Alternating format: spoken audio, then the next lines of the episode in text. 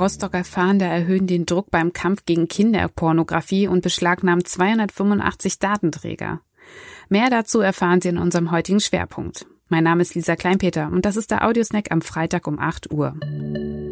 Zunächst die regionalen Nachrichten im Überblick.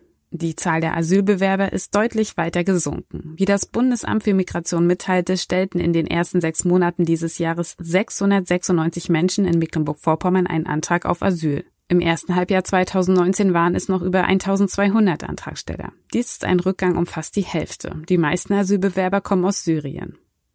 Neun Jahre haben sich der Landkreis und die Stadt Parchi bemüht, eine neue Heimat für das Kinder- und Jugendtheater auf den Weg zu bringen. Nun haben Landrat Stefan Sternberg und Bauunternehmer Franz Gels den Vertrag für die Auftragsvergabe vergeben. Knapp 40 Millionen Euro soll der Umbau der Elde zur Kulturmühle kosten. Sternberg freue sich darüber, dass das Land mit der Zusage von 15,5 Millionen Euro Fördermitteln ein sehr klares Bekenntnis für das Projekt gegeben habe. Die Rostocker Polizei und die Staatsanwaltschaft erhöhen den Druck auf Straftäter im Bereich der Kinderpornografie.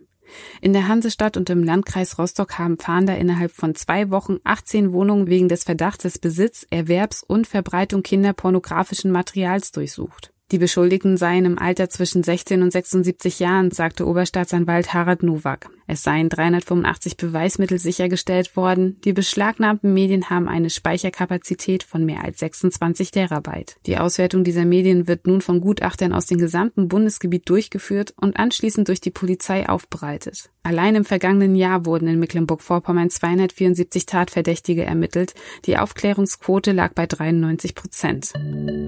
Das war der SVZ Audiosnack. Alle Artikel zum Nachlesen finden Sie auf svz.de slash Audiosnack. Schönes Wochenende.